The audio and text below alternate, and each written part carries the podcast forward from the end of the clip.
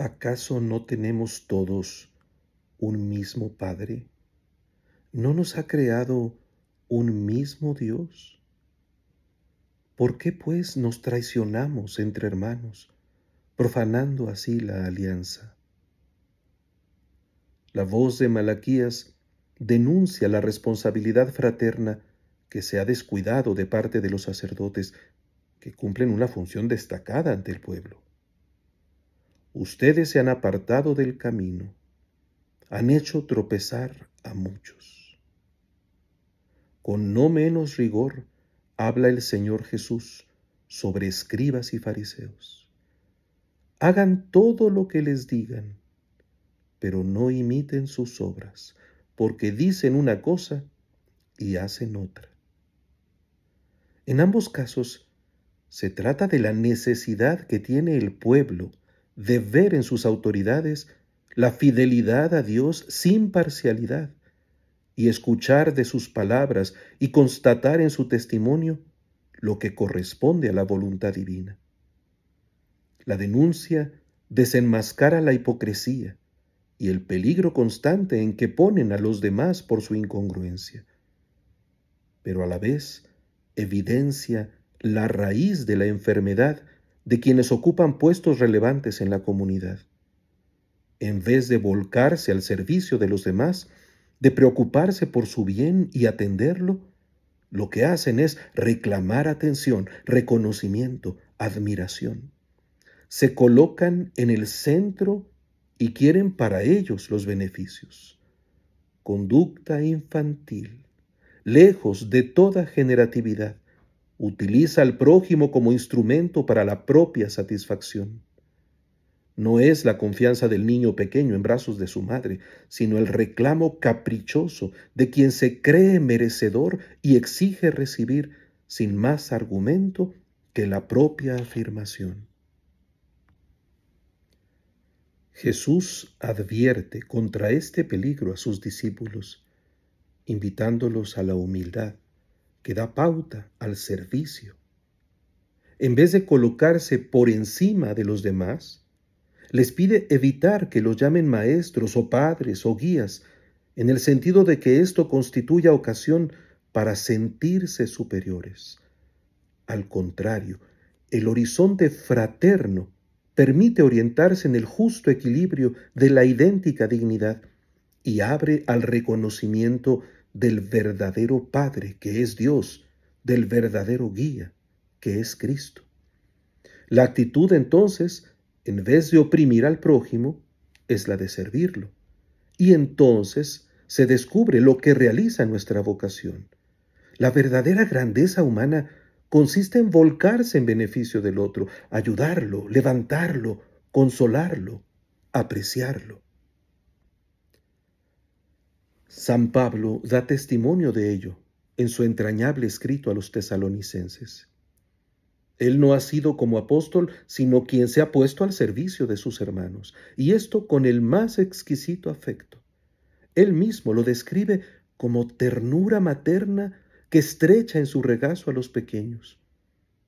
Su cariño no es puro sentimentalismo, sino la más contundente ofrenda que se esfuerza y trabaja entregando el Evangelio, el supremo tesoro, aunque querría dar la propia vida para su bien.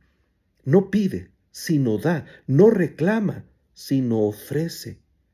Y en el servicio encuentra una evidente alegría. La fecundidad de sus fatigas se muestra en el fruto de vida de la comunidad, que recibe la palabra de Dios predicada por el servidor y que por lo tanto sabe vivir conforme a ella, acogiendo el dinamismo de la fe. Pablo ha enseñado, pero lo que él transmite es la palabra de Dios, de modo que no puede arrogarse más mérito que el del mismo amor que lo ha movido. No espera ser felicitado, sino que recuerda con gusto el tiempo vivido juntos y la oportunidad que tuvo de compartir lo que para él mismo era el supremo valor, procurando mientras tanto no ser gravoso para nadie, trabajando de día y de noche para su propio sustento. La ambición, la vanidad, la soberbia y el egoísmo son tentaciones permanentes en la vida humana. Pretenden afirmarnos a costa de los demás. Su ceguera puede alcanzar un nivel narcisista que desconecta de la realidad e imagina un universo inexistente en el que la suprema fascinación es la confusión de uno mismo con Dios. La propia afirmación entonces se vuelve idolátrica y resulta tan vacua como absurda. El llamado de Jesús al servicio y a la humildad constituyen entonces también la salvación de la propia afirmación. Solo se crece cuando se sirve, solo se genera vida cuando se ama, solo se realiza el corazón cuando sabe latir por el bien del hermano y se entrega con generosidad y desinterés. Ante nuestros ojos volvemos a tener que el más grande, el más sabio, el más poderoso, se ha arrodillado a lavarnos los pies.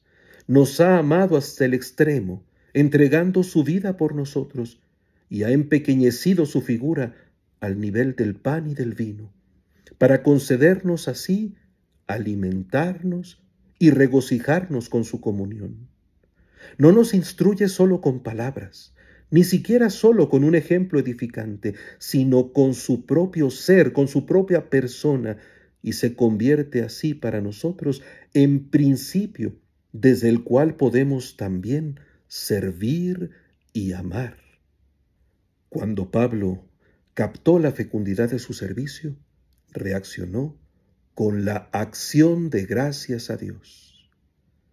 Es la misma que se continúa ahora, porque adorando la presencia del Señor, ofreciendo los dones y actualizando el sacrificio, en el banquete común y en la orientación hacia la plenitud, acogemos su amor y nos disponemos a ser nosotros mismos reflejo de ese amor supremo.